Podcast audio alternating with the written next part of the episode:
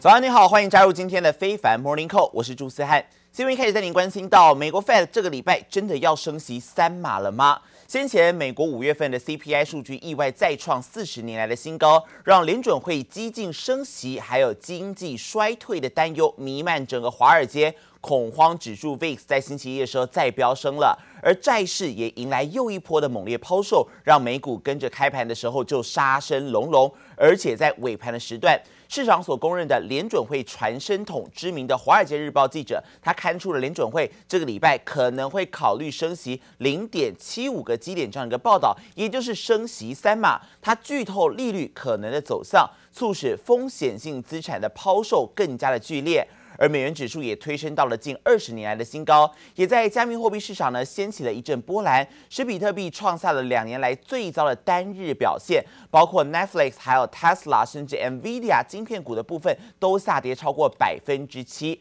四大指数在收盘时呢，可以看到全数血洗，光是道琼指数就暴跌了八百七十六点，跌幅百分之二点七九，下跌到三万零五百一十六点。而至于标普 S M P 五百指数呢，跌幅同样有百分之三点八八，下跌了一百五十一点，收在三千七百四十九点。这个数字也比一月的高点下滑了大概百分之二十二，所以可以说标普现在正式坠入熊市。而科技股的部分，纳指重挫了百分之四点六八，下跌五百三十点，收在一万零八百零九点。晶片股的部分，费城半导体跌更多，崩跌了百分之五点六一，下跌一百五十八点，最后收在两千六百七十三点。标普五百指数周一开盘一举跌入熊市，美股历经了黑色星期五，周末过后卖压持续笼罩。How broad-based these declines are that we are watching in today's session, and going back to the Nasdaq 100, we were seeing so much tech pain here. And let me look at the all of the stocks here. Do you see any green on that screen? I don't see any green on this screen. So again, all of the 100 stocks in the NASDAQ 100 are lower today. No one, and I mean no one, is being spared. 美国十年期公债殖利率持续攀升，短天期和长天期公债殖利率甚至短暂出现倒挂，经济衰退山雨欲来，联准会又可能在本周决议加速升息，引爆市场恐慌情绪。I think every meeting from here on out is a meeting that the market should expect at least 50 basis points worth of hikes. Until you start to see consumption come down, until you start seeing inflation begin to fall meaningfully, they may start to say, listen, we're going to need to do 50 basis points every meeting here on out with a 75 in June. And I think that's entirely reasonable. Some on Wall Street are now preparing for the possibility of a hike of 75 basis points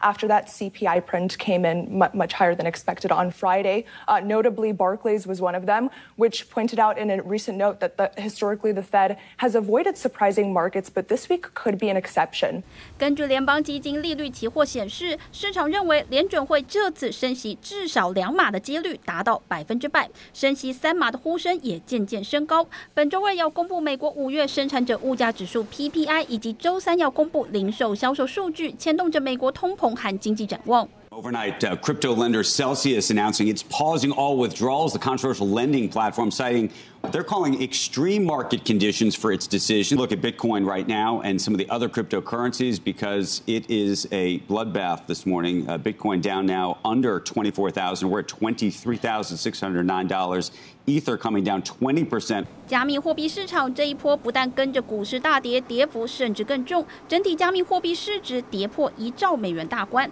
通膨压力加上加密货币借贷平台 Celsius 突然暂停用户提款等功能，投资人信心溃 散。记者王新文、黄一豪综合报道。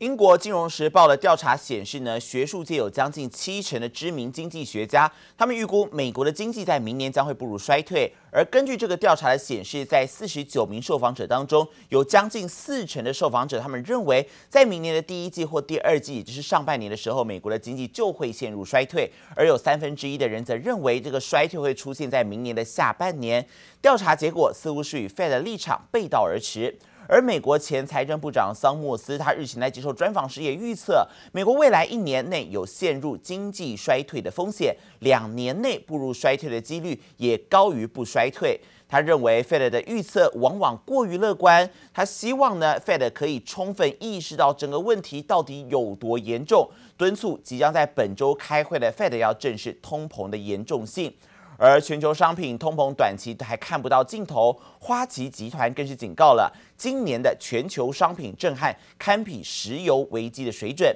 而花旗集团最新研究更显示，由于商品行情持续攀升，全球大宗商品在今年的采购金额可能会比疫情之前爆发更激增了五点二兆美元，增加的金额相当于全球 GDP 的百分之五。如果以花费金额占 GDP 的比例来推算的话，商品对于世界经济所造成的震撼规模将会达到一九七零年代初期石油危机的水准。而花旗分析师也认为，商品震撼持续越久，对于商品消费者还有全球成长以及股市的负面冲击就会越大，可能会引发欧洲的经济衰退，并且伤害欧洲的生产竞争力。而现在市场更忧心的是，在小麦价格大涨所带动的一个替代效应之下呢，稻米很有可能是下一种会来涨价的主食。联合国粮农组织的最新数据就显示了，五月份的国际稻米价格已经连续第五个月上涨，并且达到了一年来的高点。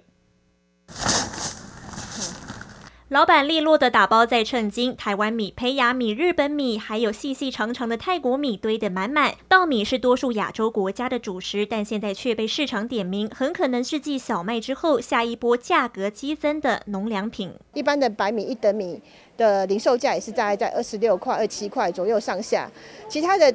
从去年就是到现在，白米的调幅其实就是不高的。泰国米部分它是虽然进来有点微调，可是它的米价的波动也不是很高。尽管过去米价多为稳定，但根据上周最新公布的全球粮食价格指数 FFPI，国际稻米价格连五个月攀升至一年来高点。原因就在于小麦价格连涨之下，转用稻米替代的需求大增，影响过去的供需平衡，进一步推升了稻米行情。就连泰国和越南也传出要联手调高稻米的出口价。Thailand is the world's second biggest rice exporter, and Vietnam is third largest. Thailand and Vietnam are talking about joining hands to lift rice prices, and that's on top of speculation that India, the world's biggest exporter of the grain, could curb shipments. 正因多国正掀起粮食保护主义，下达进出口令。印度禁小麦和糖出口，印尼限制部分棕榈油，马来西亚则停止活鸡出口。市场担忧稻米恐成为下一项限制出口的产品，而外界窥探生产大国印度在未来几周内不排除也会针对稻米实施出口禁令。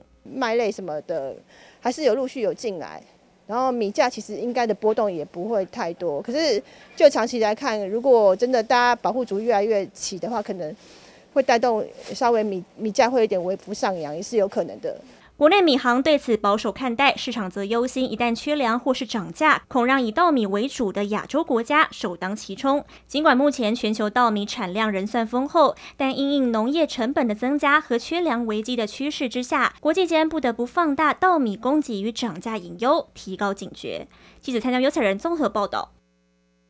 由于全球的通膨持续升温，而且联准会将会再度升息，加密货币的行情从上周末以来就一路暴跌，在昨天更是全面重挫，比特币甚至跌破了二点四万美元的关卡，这也是二零二零年十二月以来的最低水平。比特币走势持续下探，目前呢大约是在二点三万美元左右。不过专家认为，加密货币的跌势恐怕还没有完，并且预测比特币可能会跌到两万美元。至于以太币，则会跌到一千美元的位置，同时警告投资人，这个时候避免逢低来买进，否则可能会损失更多的钱。而加密货币的市场震荡，也使得相关借贷公司 Celsius Network 暂停所有的交易，更让产业的前景遭受到的质疑。而在货币相关的重点，还有这个礼拜堪称是超级央行周，包括美国、英国、巴西还有日本都要来公布利率决议。其中，美国联准会面临到扩大升息的压力，因为上个礼拜所公布的 CPI 再次升温，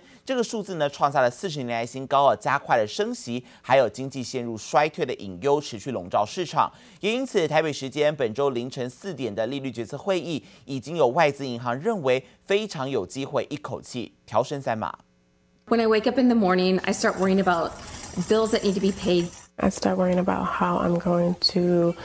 you know. Provide for my family. 美国民众怨声载道，面对高通膨就快撑不下去。没想到后头可能还更惨。美国五月消费者物价指数 CPI 年增百分之八点六，不但没降温，还创历史新高，把投资人给吓坏。Fed Chair Jerome Powell is going to have to come in and reestablish the credibility of the central bank at the meeting that's happening next week. He'll have a press conference, uh, talk to the media on Wednesday, and he's really got to convince Americans that the Fed has this under control. And that might mean raising rates by more than expected, uh, putting back on on the table a 75 basis point increase. The market's not ready for 75. I think that would be a stunning move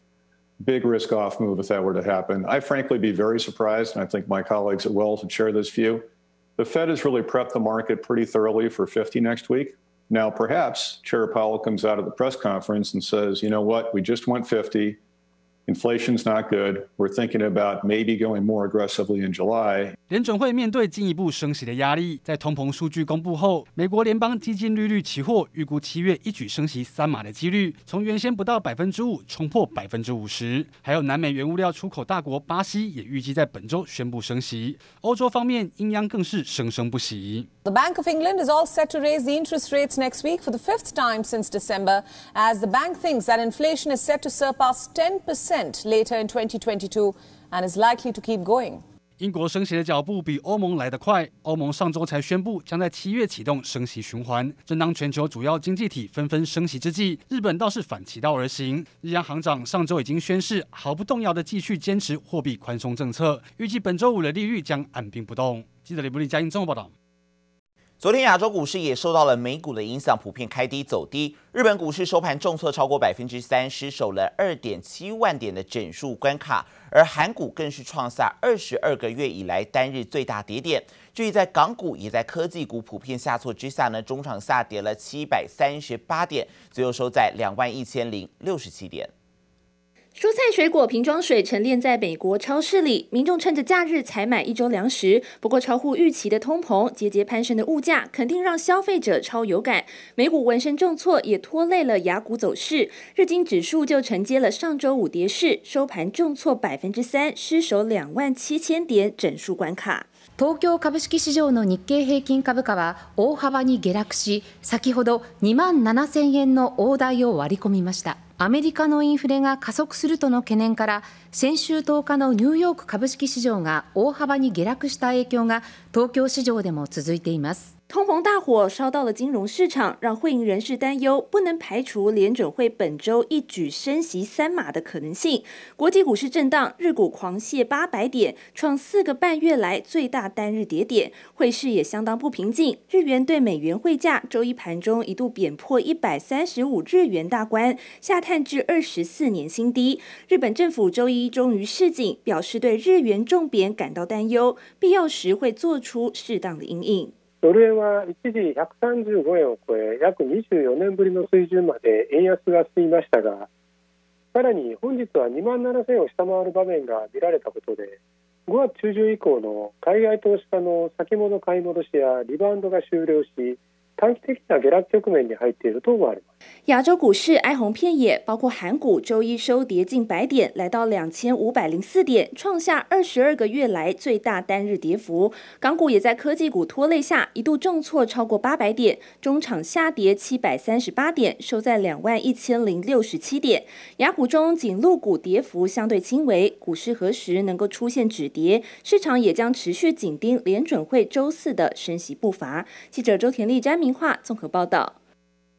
也来关心到，南韩的卡车司机罢工在昨天已经进入了第七天，而且迅速扩大范围，冲击到汽车、钢铁、水泥还有石化产业，扰乱了运输还有进出口，甚至可能蔓延到发电厂，产业的损失也不断增加当中。根据南韩政府的数据显示，这一场罢工活动已经瘫痪了南韩主要港口的运输，进出南韩十二座港口的货柜量比五号的五日平均值减少了百分之八十七，而进出釜山港的货柜量也比往常少了两成之多。南韩政府计算呢，这一场已经持续了一个礼拜的罢工，造成刚才提到的各产业总共损失一点六兆韩元。而浦项钢铁在昨天部分的钢厂也因此暂时停产，因为卡车司机持续上演罢工，也导致啊钢铁厂的成品堆积成山，欠缺地方来摆放。而目前三星电子还有 SK 海力士这些晶片业者还没有传出生产有受到干扰，